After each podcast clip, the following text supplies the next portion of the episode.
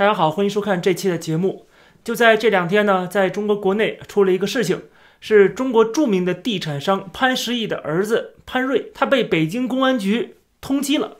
那怎么回事呢？这个潘瑞他在微博上面曾经发过一条来评论这个中印之间的一个军事冲突。他说：“我军至少有一个营被活埋，没有机会天葬了。”他的意思就指的是当时这个中印之间的这个冲突啊，有中国有很多人啊这个死伤，但是没想到他说这个话，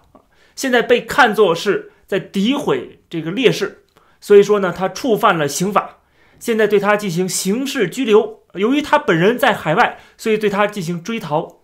那么这个说法突然出来啊，我觉得很蹊跷的地方啊，就是在于他发这个帖子是在去年的时候发的啊，已经过了大半年了。但为什么到了今年三月份才开始说啊，他这个触犯了法律啊，要对他进行追逃？他发这帖子都快沉底儿了，这个时候被翻出来啊，这个是很蹊跷的，这个时间上是有问题的。而且还有一点就是，他早就被举报过，不是他刚刚被举报。他过去在发这个帖子，去年六月份的时候，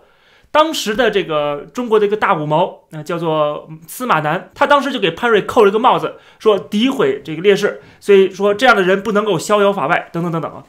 但是呢，没人搭理他啊。这个大五毛有这么多粉丝的，有这么大影响力的，有这么多呃五毛小粉红追随的啊，他发了帖子。官方没有什么反应的，过了大半年，现在突然反应过来了啊，怎么回事呢？然后这个事情出来之后，潘瑞这本人的这个微博账号就被封了，原因是该账号因被投诉违反法律法规和微博社区公约的相关规定，现已无法查看了。我们就事论事，看他讲的这个话啊，本身并没有说在诋毁谁，他只是说了他听说了一个事儿啊，就是说有一个营的人被活埋了啊，连天葬都达不到啊，连没法天葬了都。啊，他只是描述一个他听到的一个事情，但是现在被看作是诋毁烈士了。当然，这个是很牵强的。但是呢，在中国，大家都知道啊，这个言论现在管制非常的严。你哪怕说一句啊，你觉得是一个客观的评论啊，可能都是触犯了法律了啊。这就是让中国的这个普通人不能随便说话啊。就是要搞这个言论审查，就是要搞文字狱啊，因言获罪。但是潘瑞本人的身份是特别特殊的，不像普通的网友，他的身份怎么特殊呢？因为他是地产商的儿子，而且是在中国最著名的地产商潘石屹的儿子。大家都知道潘石屹有一个好朋友啊，铁哥们儿叫做任志强。大家都知道任志强的待遇是什么啊？他现在已经被判了十八年的重刑，只因为他写了几段文字。就是这几段文字批评习近平的，然后被看作是大逆不道，反正最后把他判了刑。所以潘石屹，我想呢，他一定也会胆战心惊。一个是言论问题啊，另外一个问题呢，就是他的资产问题啊，就是这些资本家他们都是在一个社会主义国家是有原罪的。虽然政府改革开放了啊，允许你们富裕起来的。但是中国一直强调说这是一个社会主义国家，这是共产党绝对领导的一个国家啊，所以说呢，这些资本家随时都可能会再次被打倒，那再次都变成臭老九，因为这个党的体制没有改变，并且意识形态也没有进行完全的否定就像习近平说的，后三十年不能否定前三十年，前三十年后三十年不能相互否定。我曾经专门做一个节目讲到了说。这些资本家、这些大企业家听到习近平讲这个话，难道不会毛骨悚然吗？难道不会胆战心惊吗？难道不赶紧跑吗？我讲过，他这个话话里话外什么意思呢？啊，就是前三十年的这个搞阶级斗争啊，搞文革啊，搞这个意识形态啊，又红又专，没有错，不能否定。当然了，他这个也说了，说现在的改开放也不能否定啊，因为改开放让中国富强，让这个国家啊能够。啊，有更大的实力啊，这个政府有更强的手段，当然也不能否定改革开放的这个成绩啊。所以说它是前后都不能否定，但是前后本身就是冲突的，这个话本身就是有问题的啊。你从任何一个角度切入都是有逻辑上的问题的，但是合在一起就构成了今天共产党的一个主导的一个思想，就是为了这个政权的稳定，为了共产党的这个绝对统治啊，它的独裁统治。有政治需要，那就搞前三十年的政治斗争；如果有经济上的需要，就搞后三十年的改革开放。这完全看这个党的利益在什么地方，他就要搞什么样的运动，就要搞什么样的路线啊。所以说呢，他前后又不能否定，因为都可能会用到啊。所以说，万一这个政府觉得说现在的经济发展有点失控了，或者说现在在全球受到围堵，我们现在要巩固这个政权，要巩固这个国家，特别是这个政府的。在人民心中的这种凝聚力和他的动员能力的时候，可能就要诉诸之前的那前三十年代的意识形态的教育、洗脑教育，对吧？还有就是这个煽动民族主义这些东西可能需要了，那他就可能会走前三十年的道路。那走前三十年道路之后，什么结果呢？请问那些资本家们还能够像今天这样活蹦乱跳吗？当然不可能了。所以说，真正聪明人啊，特别是做到呃顶级富豪的这样的人，他们大多数其实都有这根弦儿啊，都觉得说这个环境变得越来越差，舆论环境、经商环境啊，这个政治环境，还有国际环境都是越来越差的。所以说，该走就应该走。马云其实也在走啊，但是呢，他走晚了，很明显走晚了。当然，走最快的大家都知道，就是这个香港人啊，香港人走得最快，特别是这个李嘉诚啊，这个有大智慧。那么潘石屹实际上啊，他走的也挺快的。其实大家都知道，潘石屹在过去的这个将近十年的时间，一直不停在变卖资产的。他过去几年就变卖了将近三百亿人民币的资产，而且他成立一个基金啊，在海外进行这个地产投资，他很明显做了一个财富转移。而且他儿子潘瑞本人也是常年在国外，啊，说他这个这次出境是二月份出境的，那都到现在为止都一年多了。他在英国也成立了地产公司，也做地产。而且去年的时候传出潘石屹把他最后一部分钱，就是大概价值八十亿人民币的这个 SOHO 的资产啊，这个地产要全部打包出售啊，就是他早就想到了，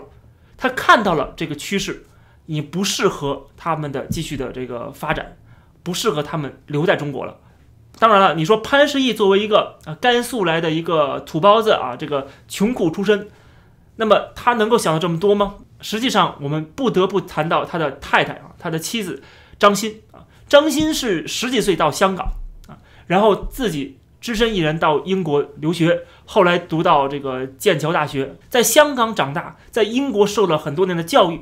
虽说他是有真正国际视野的。我记得多年前看过一个新闻，是 CNN 的一个采访啊。那么张欣就是侃侃而谈，那潘石屹在旁边啊，他不会英文呐。虽然潘石屹这个名气比较大啊，他由于是这个小地方出来的，农村山沟沟里出来，然后励志的一个典型，成功的案例，所以说被大家这个崇拜。但是他的太太实际上在他们的这个 SOHO 企业的成长过程中起到了决定性的作用，绝对不能忘记他的太太张欣的功劳。我记得我几年前。在一个北京的一个场合，我还见过潘石屹啊，我还跟他换过名片儿。潘石屹看起来还是很平易近人的，也没有那些呃中国的土大款啊，那些土豪那种呃土的掉渣儿的品味啊。当然了，这个否则的话，他的太太也不会嫁给他。潘石屹不仅做生意很聪明，他还是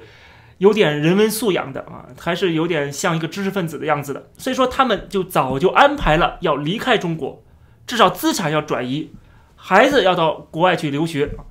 那么潘石屹之前也是捐了将近两千万美金啊，给这哈佛大学。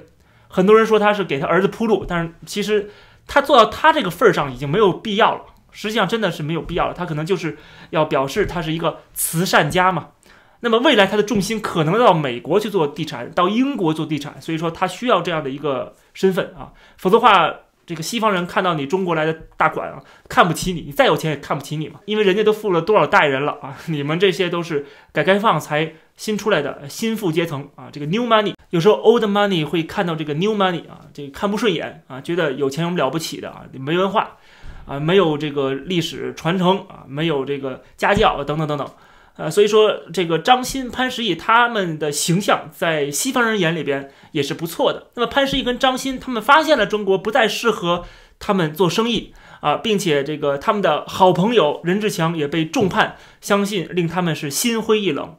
他们的这个资产转移的很多很多到国外去了。那么这个时候啊，出了这么一件事情，那么请问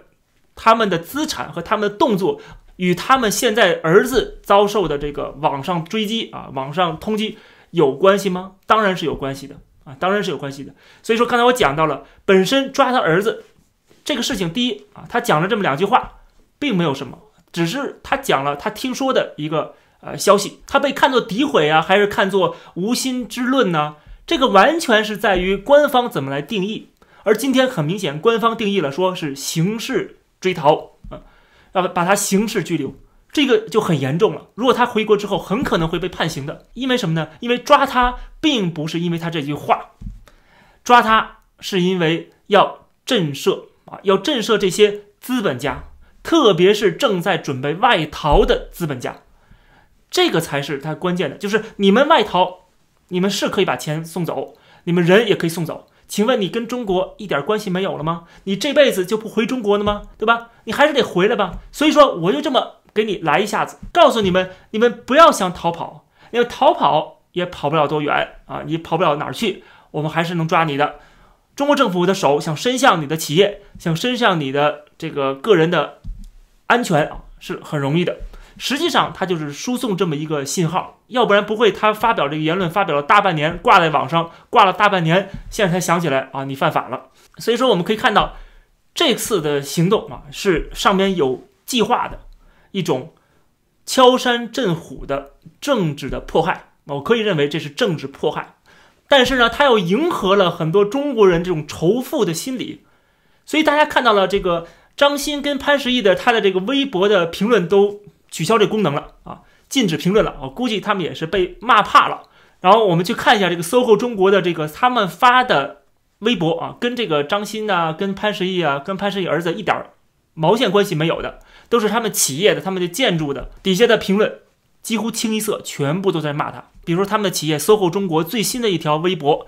他们只发了四张这个桃花的照片啊，就是跟建筑搭配的这个风景照。下面的留言大家可以看到啊，全部都在讲他儿子的事儿，说你们对这个国家如此痛恨，可以走啊，干嘛在这里赚钱？超级恶心啊！还有说快叫你儿子回来坐牢。这些好事者，这些有仇富心态的，再加上有一些是五毛的，他们当然要借此机会攻击这些呃这个富豪了。这就是中国共产党可以做到的事情，他可以翻手为云，覆手为雨。他在捧你的时候，给你很多很多的荣誉啊啊，而且呢，还甚至有些人能够进入政协，成为人大代表，对吧？然后呢，谁敢骂他们？没人敢骂他们。但是，一旦你成为共产党的眼中钉了，共产党要因为他的政治利益啊，而要拿你祭旗啊，把你当做替罪羊，要收拾你的时候，你立刻被万人所唾弃。曾经那些捧你的人，第二天连接你电话都不会接。啊，连理你都不会理你，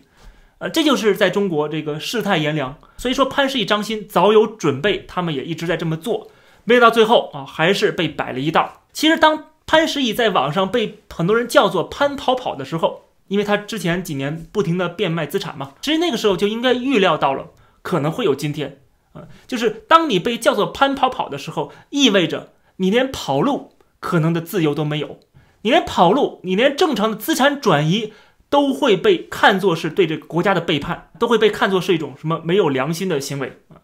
那么这种情况下啊，不管是官方还是民间，都有这种态度的时候，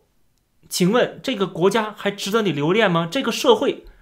难道还有你容身之所吗？即使你曾经光芒万丈，即使你曾经受到万人的啊这个崇拜，但是一夜之间你就是臭老九。潘石屹当然不想步他的好朋友任志强的后尘了。啊，他说话比任志强要小心的多，但是由于他的资产，由于他的社会关系啊，由于他的可能潜在的政治立场的不正确，所导致的后果是极为严重的。他们对此应该很清楚。还有那些无数的中国的企业家、资本家啊，这些做生意的人，他们应该看到这样的先例，应该有所警醒，应该知道他们随时都可能会是下一个潘石屹，下一个任志强。下一个马云，这期的节目就跟大家先聊到这儿，感谢大家收看，欢迎点击订阅这个频道，我们下期节目再见。